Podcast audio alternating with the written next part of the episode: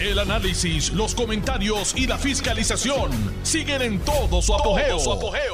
Le estás dando play al podcast de Noti1630, Sin Ataduras, con la licenciada Zulma Rosario. Pues, ¿saben una cosa? Nuestro equipo está ganando también, porque nuestro equipo de béisbol, el equipo del Team USA, eh, se mide en la final contra Japón. ¿A quién ustedes van a ir? Claro que van a ir a Team USA. Y nos sentimos orgullosos del Team USA. Hubiésemos preferido que nuestro Team Rubio hubiese alcanzado el final de esa, de esa contienda de béisbol, pero no se pudo. Así que Ahora vamos al Team USA y esperamos que ese equipo pueda alzarse con la corona hoy martes en el Lone Depot Park de Miami. Resulta que el equipo de Japón es el único equipo invicto del, del torneo, así que son de almas tomar. Tenemos que, pues, ir a nuestro equipo, desearle la mejor de la suerte y que sean tan exitosos como lo ha sido a, través de toda la serie allá en Miami y que ganen el mejor, no, que gane los Estados Unidos sobre Japón, claro que sí, que gane Estados Unidos, Team USA. Bueno, estaba leyendo asuntos relacionados con una gran un gran escándalo en la República Dominicana. Se han llevado enredado a un número impresionante de exfuncionarios públicos de la época del expresidente Danilo Medina del Partido de Liberación Dominicana lo último que leí fue que se habían llevado enredado a 65 funcionarios de la administración Medina. Yo creo que eso es un escándalo de grandes proporciones. Para aquellos que piensan que solamente en Puerto Rico hay corrupción, bueno, pues miren ahí al ladito nuestro. Y lo triste de todo esto es que hay un vínculo con varias empresas privadas en Puerto Rico y que tienen a la cabeza a uno de los que ha sido señalado. La persona se llama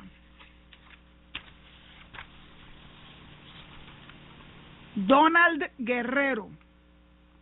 Donald Guerrero fue ministro de Hacienda, el equivalente a lo que es nuestro querido Paquito Párez acá en Puerto Rico, pues Donald Guerrero Ortiz fue ministro de Hacienda de la República Dominicana durante la presidencia de Danilo Medina. Él tenía vínculos importantes como socio mayoritario de varias empresas automovilísticas en Puerto Rico, particularmente empresas de vehículos de lujo, caro. Así que no sabemos si eventualmente esos vínculos van a tocar esas empresas que están acá en Puerto Rico, son empresas conocidas, como Autogermana, Autocentro, eh, son empresas bien conocidas, así que este Donald Guerrero que estuvo en la cúspide durante la época del presidente Danilo Medina, ahora está en la rueda de abajo. Medina dice que de alguna forma ellos lo que están es persiguiendo al Partido de Liberación Dominicana y que los fiscales se han tornado en instrumentos para apoyar la reelección al partido contrario o sea, el partido del presidente actual, Luis Abinader. Es un lío de, de verdad de grandes proporciones, pero de grandes proporciones. Y estoy buscando dónde fue que salió que habían sido arrestados 65 personas vinculados con el gobierno de Danilo Medina. Se les atribuye formar parte de una red de estafa, de estafa al Estado Dominicano, por la suma de 344 millones. Yo no sé si estos millones son en pesos o si son en dólares. De todos modos, 344 millones, sea en pesos o en dólares, estamos hablando de una cantidad sustancial de lo que se le imputa aquí. El asesor legal de una de las empresas importantes, Harold Vicente, reconocidísimo abogado en Puerto Rico, dice que la detención de Guerrero, de Donald Guerrero, no tiene nada que ver con los negocios del empresario en Puerto Rico. Aquí siempre se hablaba que algunos corruptos de Puerto Rico se iban a, a montar negocios en la República Dominicana, pues esto es al revés. Yo me acuerdo de, de aquel senador del distrito de Guayama, bendito, que ha tenido más mala suerte que el cara. El Chuchin, ¿se acuerdan del Chuchin? El Chuchin se pasaba viajando de aquí para allá y de allá para acá y se decía que gran parte del dinero mal habido lo invertía en la República Dominicana. Cuando yo estaba en la oficina de ética, teníamos una gran sospecha de que él y otros figuras públicas de Puerto Rico tenían vínculos con la República Dominicana y fuimos a parar allá y nos reunimos, nos reunimos con el gran Vincho Castillo y otras personas que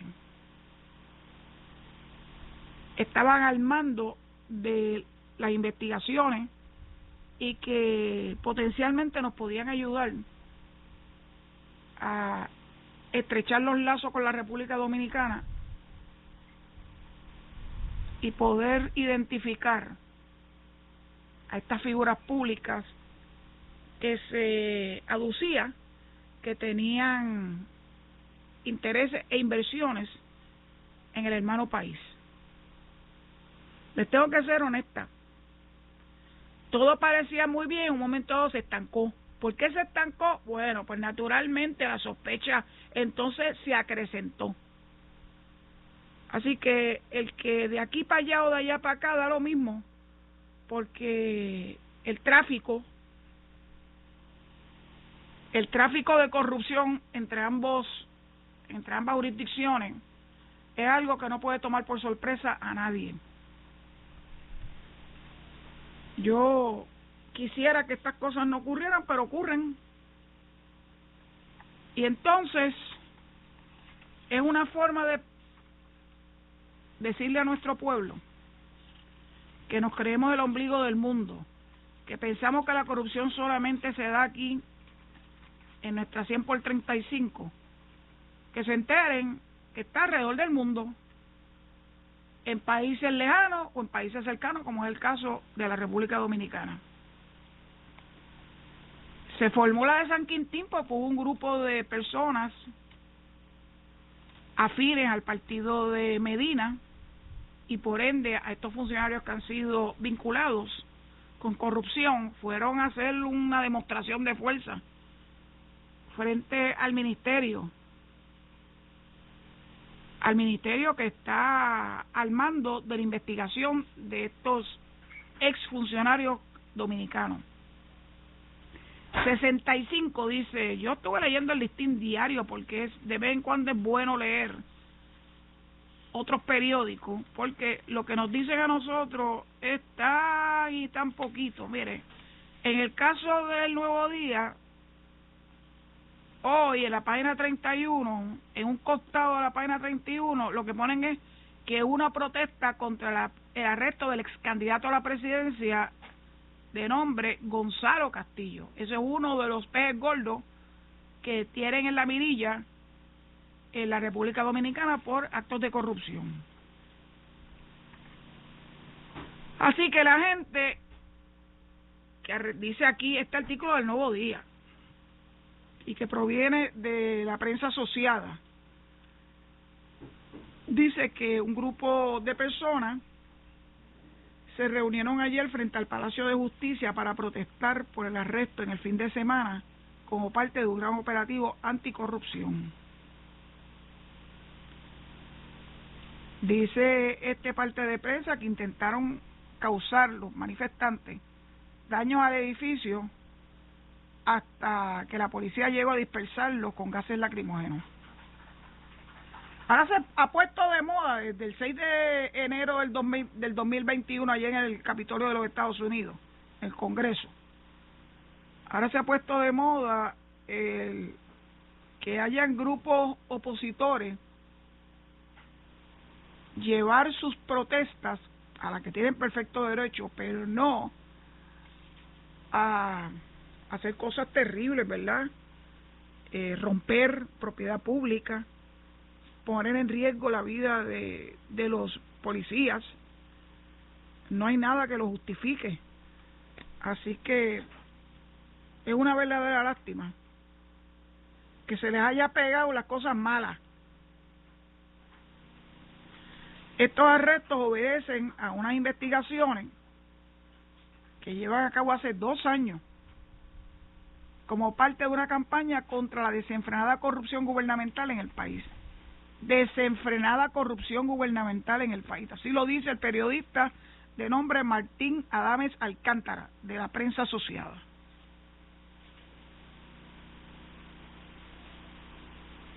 Entre los detenidos se encuentra el ex candidato presidencial Gonzalo Castillo, el ex ministro de Hacienda Donald Guerrero y el ex contralor general, imagínense, Daniel Omar Camaño y el ex ministro administrativo de la presidencia José Ramón Peralta. Estamos hablando de los más altos puestos en el gobierno de la República Dominicana, todos ellos vinculados a los dos términos que presidió Danilo Medina hasta el, hasta el 2020, del 2008 al 2002, no, de 2012 al 2016, de 2016 al 2020.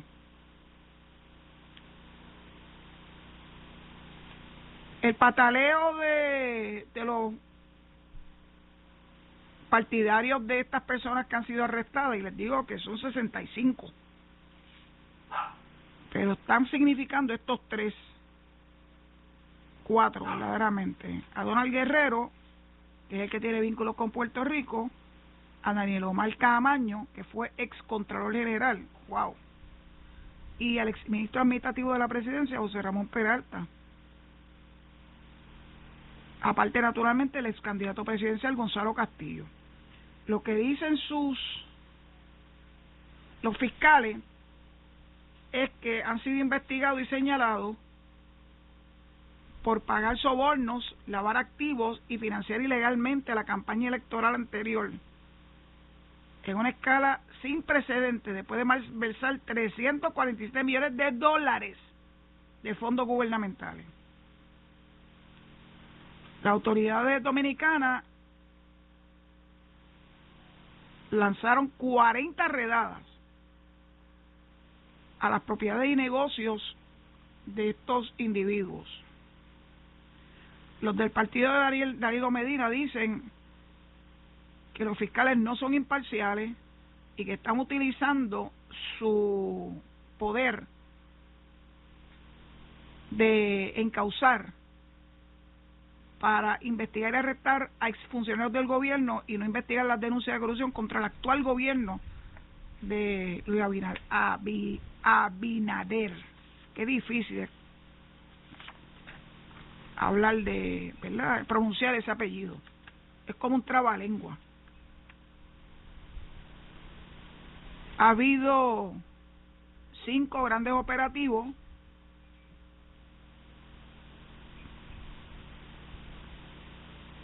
Y aquí es donde en esta noticia del listín diario dice que hay 65 personas vinculadas. Hasta el Ministerio de Defensa cayó en esa redada de la época de Danilo Medina.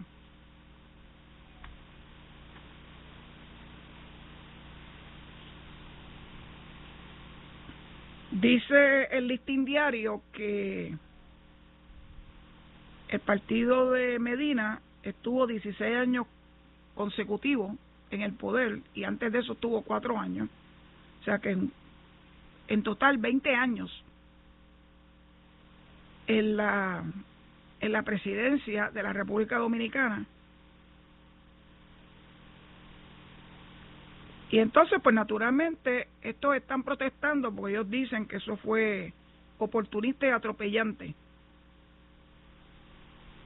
Así que el Palacio de Justicia, que vio las turbas llegar enardecidas, causando destrozos en cristales y resultando varias personas heridas.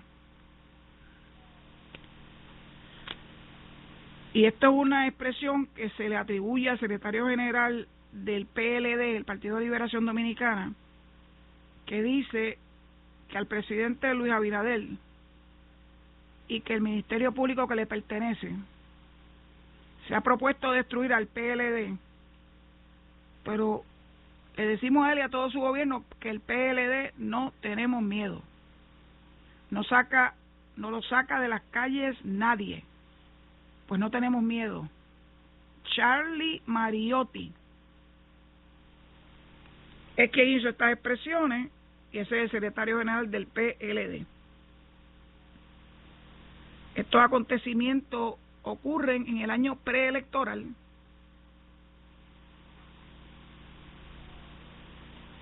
Las elecciones son el año próximo, igual que las nuestras.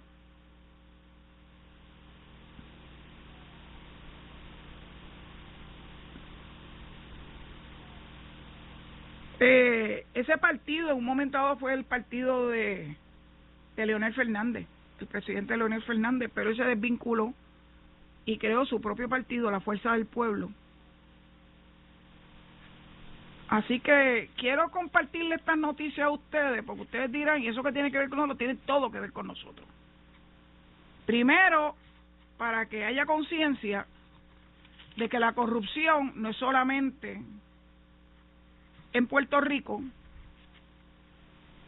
sino que la misma se da en un país con el que tenemos grandes, grandes vínculos, como es la República Dominicana. Así que es bueno que lo conozcamos, es bueno que le sigamos el tracto a esto. Vamos a ver si finalmente, cuando terminen los procesos allá en la República Dominicana, se saca algo en claro de la participación del que tiene vínculos principalmente en Puerto Rico, de Guerrero, Donald Guerrero, que fue ministro de Hacienda. Y veremos a ver. Como todo en la vida uno tiene que esperar. Esperar hasta que las aguas bajen a su nivel, que los fiscales hagan su trabajo de probar. El sistema, el sistema de justicia dominicano no es igual que el nuestro. No sé si ustedes se acuerdan de aquel caso de Laura Hernández y de su entonces marido, que los le imputaron haber estado introduciendo drogas a la República Dominicana, los refundieron en la cárcel y no había no había fianzas, no había lo que conocemos nosotros en nuestro sistema, ¿verdad? que las personas no son culpables hasta que se les demuestre, más allá de dudas razonables. Si el sistema dominicano ha cambiado de allá para acá, pues no lo sé, ojalá, y que tanto estas personas como cualquiera otra tengan el derecho de defenderse y de que no se llegue a la conclusión de que son culpables sin antes habérselo probado el Ministerio Público. Así que síganle el tracto a esto. Yo me propongo seguirle el tracto y cuando haya alguna algún cambio importante, en este caso, pues naturalmente voy a compartirlo con ustedes. Yo en Puerto Rico la la comunidad dominicana es enorme. Y yo creo que todos nosotros de alguna forma u otra hemos tenido eh, vínculos afectivos con, con nuestros hermanos dominicanos.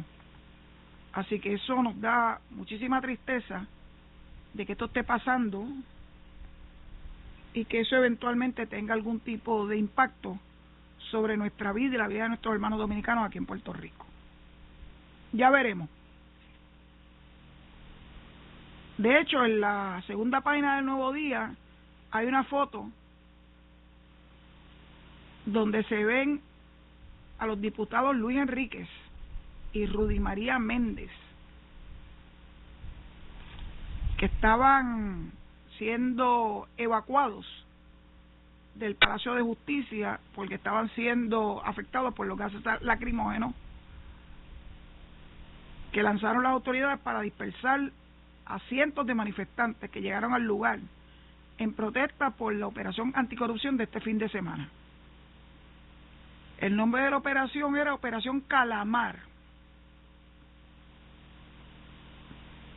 Pero antes de eso han tenido nombres muy parecidos, Operación Pulpo,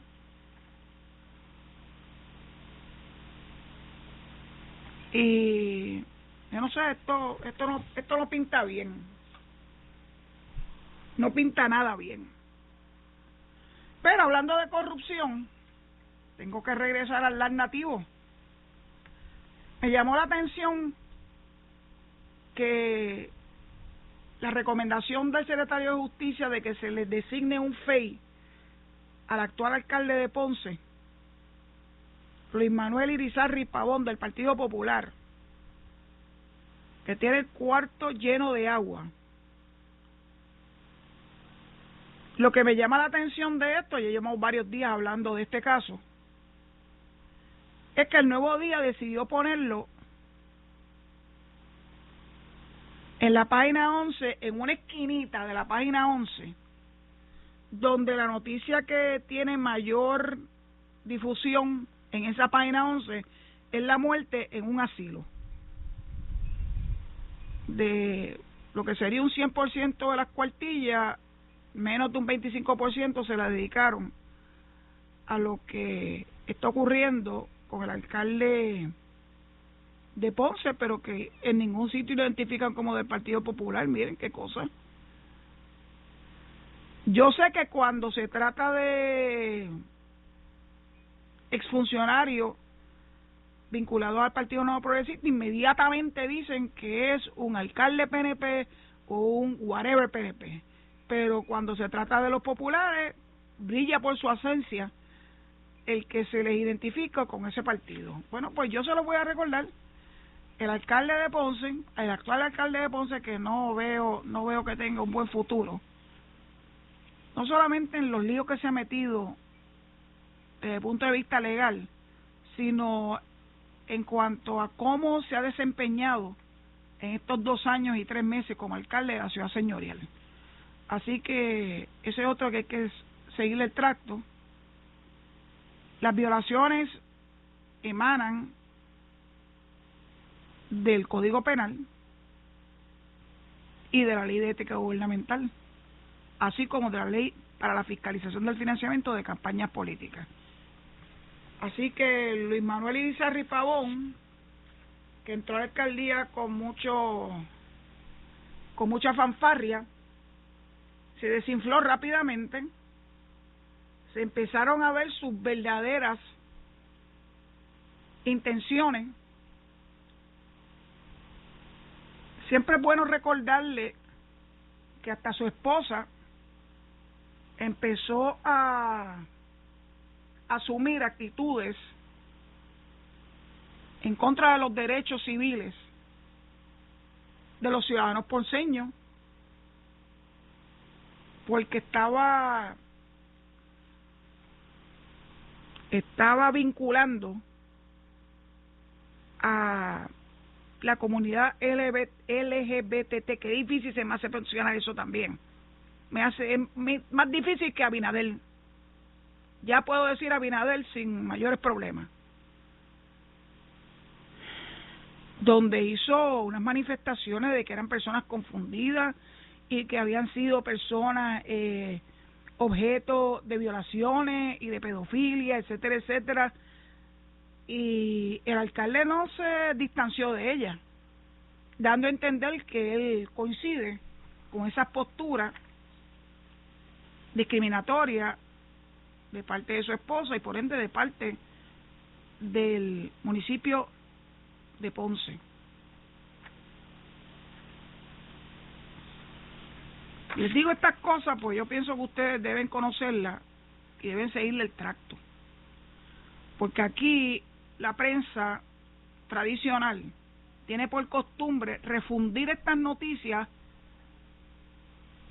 y no darle el realce que las mismas merecen, tratándose, en este caso, de un alcalde de una de las ciudades principales de Puerto Rico. Bastante que fustigaron a Mayita, que jamás se involucró en cosas como esta. Miren esta. Y entonces esto lo refunden en una página, no lo identifican como popular, y es una forma de irle tirando la toalla desde ya al alcalde Luis Rizarri Pavón. A mí no me, va, no me va a pasar por debajo del radar.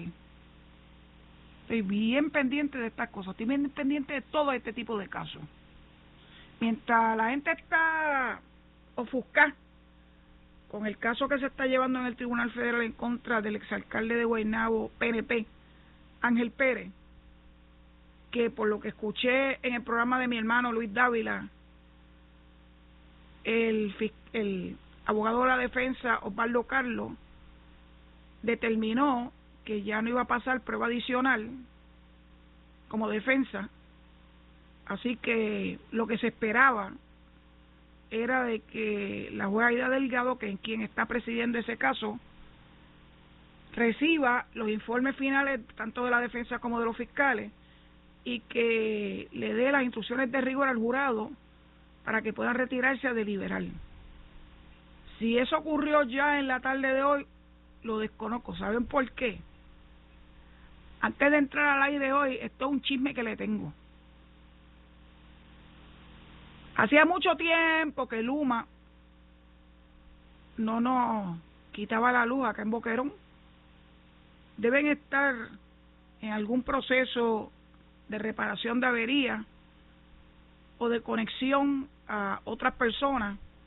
Así que estuvimos sin luz hasta prácticamente el inicio de este programa. Tuve que prender la planta. La planta estaba cachorra. Eso es lo que pasa cuando uno no, no usa la planta porque ya prácticamente nunca se va la luz aquí en Boquerón. Así que me dio un trabajo brutal, pero lo logramos. Bueno, dicho eso, pues le entrego el micrófono a Edwin, que ya me pasé del tiempo, y le pido encarecidamente que regresen a la sintonía de este programa luego de la pausa. Muchas gracias. Estás escuchando el podcast de Sin Atadura. Sin Atadura. Con la licenciada Zulma Rosario. Por Noti1630. Noti1. Gracias, Nicole. Me hacía falta ese, ese eslabón entre las noticias de la media hora y este programa. Así que siempre un abrazo y el agradecimiento por el cariño que me has dispensado desde el día uno y bueno, ya pronto nos conoceremos, con el favor de Dios. Tengo que darme un viajecito para San Juan, lo pienso mucho. Eh, dejar el paraíso no es fácil, pero voy a tener que hacerlo próximamente. Y ahí pues aprovecharé para darme una vuelta por Noti1, saludarte a ti, saludar a tantos compañeros que aprecio y quiero mucho. Tengo que hacerlo, tengo que hacerlo. Este, ya, ya estoy pasada ya estoy pasada de ir a darme un vueltón por, por las oficinas de Noti1 en, en Cupey. También a Lourdes, Lourdes Chanique, no te den celo, que Dios mediante también iré a darte un buen abrazo a la persona que nos recibe allí en Noti1 en Cupey. Bueno, regresamos. Se enteraron, porque fue una noticia del sábado, que llegaron los mega generadores, mega generadores, que va a proveerle la Autoridad de Energía Eléctrica un respaldo en caso de que alguna otra de esas plantas que ya están, que no aguantan ni un remiendo más, eh, vuelvan a salirse y nos dejen a todos sin energía eléctrica. Así que el, titular dice, llegan las primeras unidades portátiles.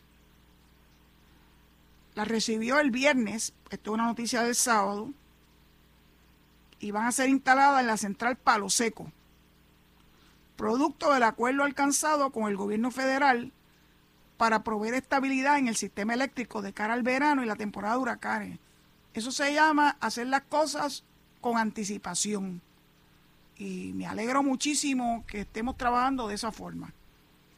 Los aparatos, cada uno con capacidad para inyectar 50 megavatios a la red, deberán ser trasladados a la central en Toa Baja e instalados por la empresa que reclute el cuerpo de ingenieros el que los va a instalar. Proceso que puede demorar algunos meses, si bien la expectativa es que se encuentren en funciones a tiempo para la temporada de huracanes. Energía Eléctrica también espera recibir otros cuatro megageneradores que se ubicarían en la central San Juan y serían instalados en verano.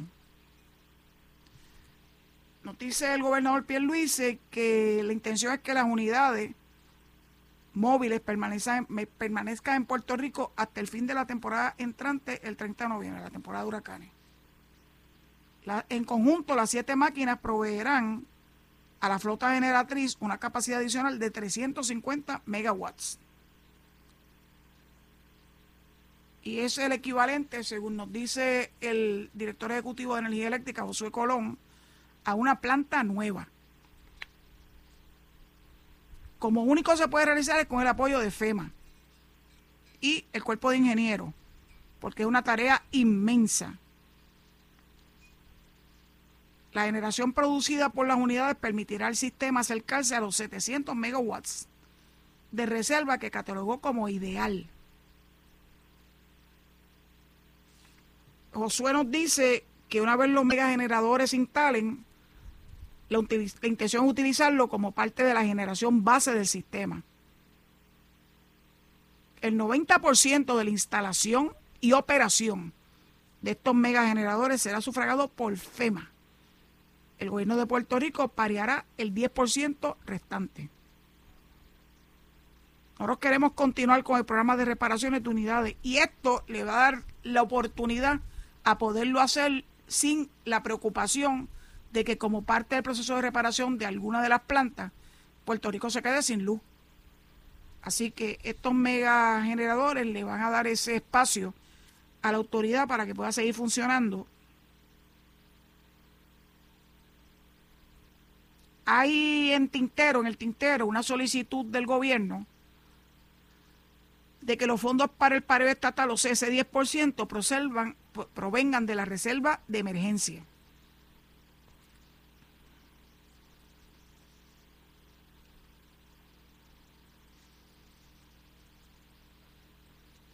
La coordinadora de FEMA, de nombre Nancy Casper, indica que estos mega generadores son prácticos y no va a ser necesario el que vengan casas para suministrar electricidad. Así que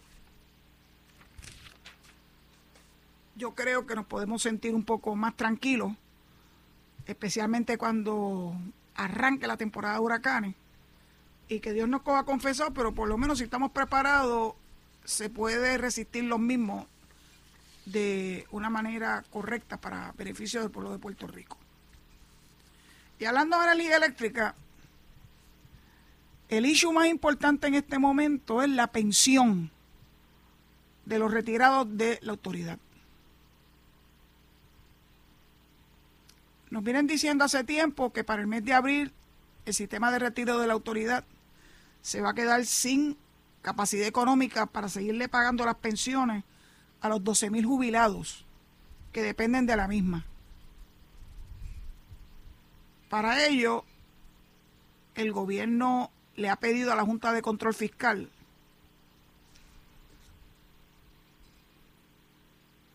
que permita utilizar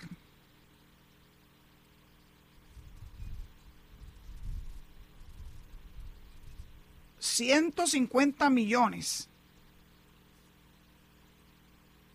para poder sostener al sistema de retiro de energía eléctrica hasta tanto y en cuanto culmine el proceso de el ajuste de la deuda de esa corporación pública. Eso requeriría enmendar el presupuesto de la autoridad y utilizar esos 150 millones para eh, darle un respiro al sistema de retiro de la Autoridad de Energía Eléctrica.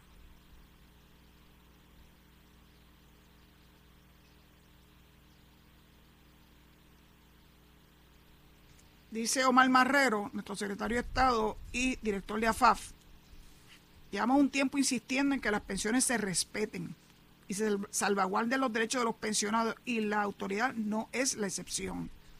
Hemos estado, estado buscando distintas maneras para que el pago se haga y dar tranquilidad tranquilidad a las 12.000 familias que dependen de él. Estuve escuchando en el programa de Carmen cuando entrevistó a al exdirector de la autoridad que nos puso en, en conocimiento de que el problema del sistema de retiro de energía eléctrica lleva a, cuando él llegó ya tenía problemas. O sea que no es nada nuevo.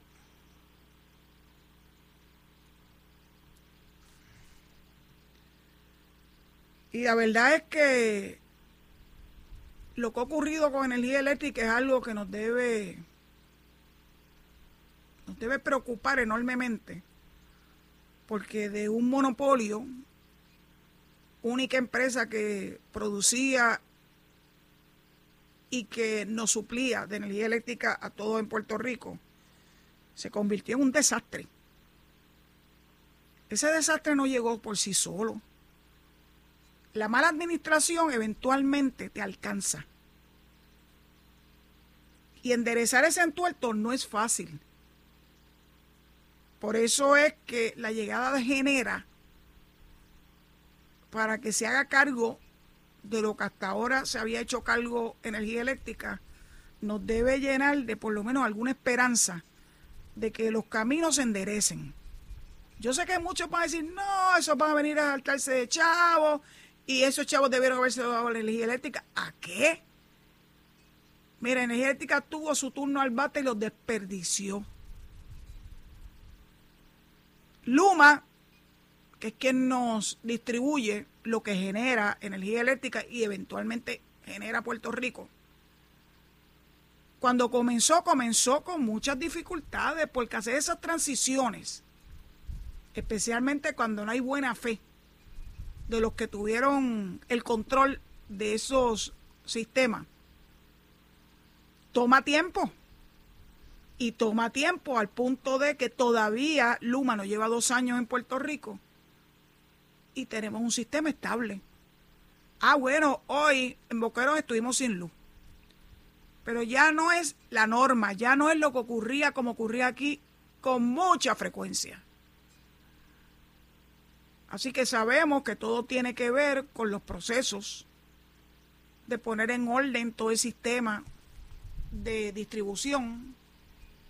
Como les he dicho a través de estos micrófonos, yo los he observado en esos procesos difíciles de podar árboles, algunos árboles enormes que interferían con las líneas eléctricas. Pues claro que hay que hacer eso antes de ponerse a hacer otras cosas. Los he visto hincando postes nuevos.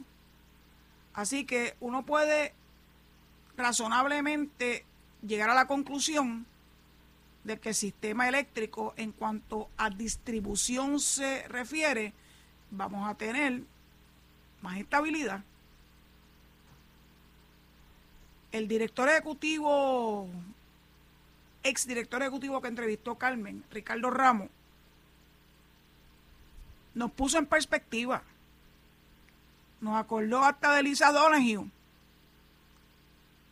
Todo eso que ocurrió en la Autoridad de Energía Eléctrica antes del 2017 tuvo unas repercusiones que eventualmente tuvieron un impacto sobre las pensiones. porque la autoridad dejó de pagar la parte que le correspondía de las pensiones de sus ex empleados. Si tú dejas de pagar lo que te corresponde como empresa, como patrono, naturalmente va a llegar un momento donde se va a ir en cero. Esto no ocurrió ahora. El no inyectar el sistema de pensiones por parte del patrono viene de años. De hecho, Ricardo Ramos nos acordó que cuando él llegó en el 2017 ya el sistema estaba teniendo esa situación. Así que no debía haber sido difícil entender que llegado este momento, pasado varios años, pues la situación se iba a tornar crítica. Pues yo confío en que el plan que el gobierno le ha sometido a la Junta de Control Fiscal va a tener el efecto de estabilizar el sistema de pensiones y que los jubilados de energía eléctrica no van a sufrir las consecuencias de la mala administración que hubo en el pasado, no solamente de la autoridad, sino de, del sistema de, de retiro.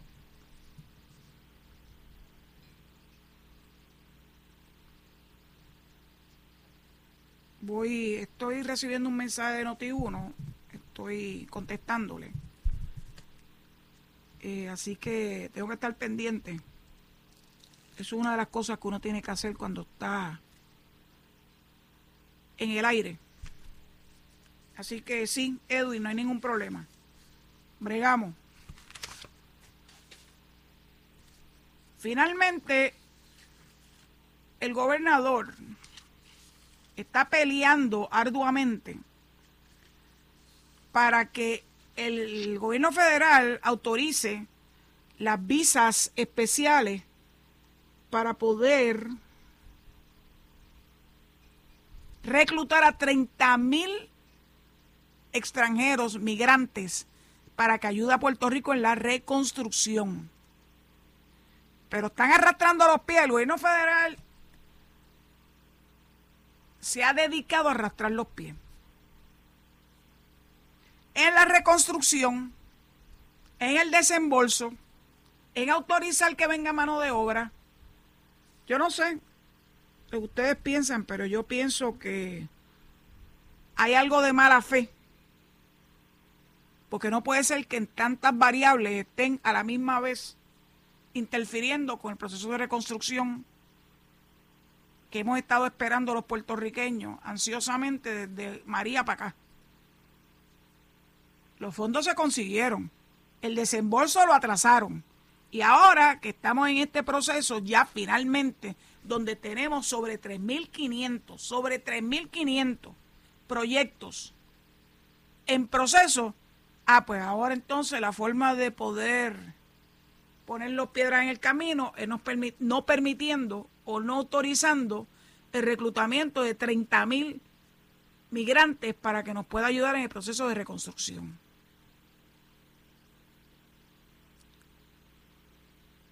Uno, uno se sospecha que detrás de esto tiene que haber alguna intención de hacer daño porque esas, esas visas especiales que se llaman H2B,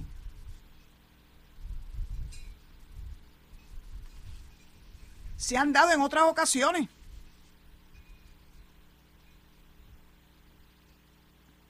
Y la intención no es coger personas que han entrado ilegalmente, es, reclutar personas que todavía no han llegado y que puedan obtener ese visado.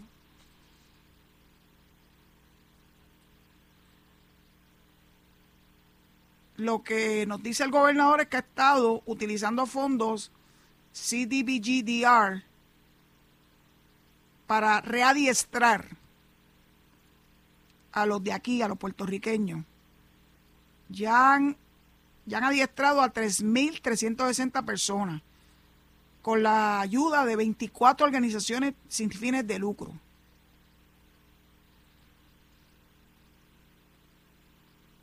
La falta de mano de obra, nos dice la periodista Gloria Ruiz Cuira en este artículo de hoy, que se llama Propuesta no tiene apoyo federal, que es la de los visados.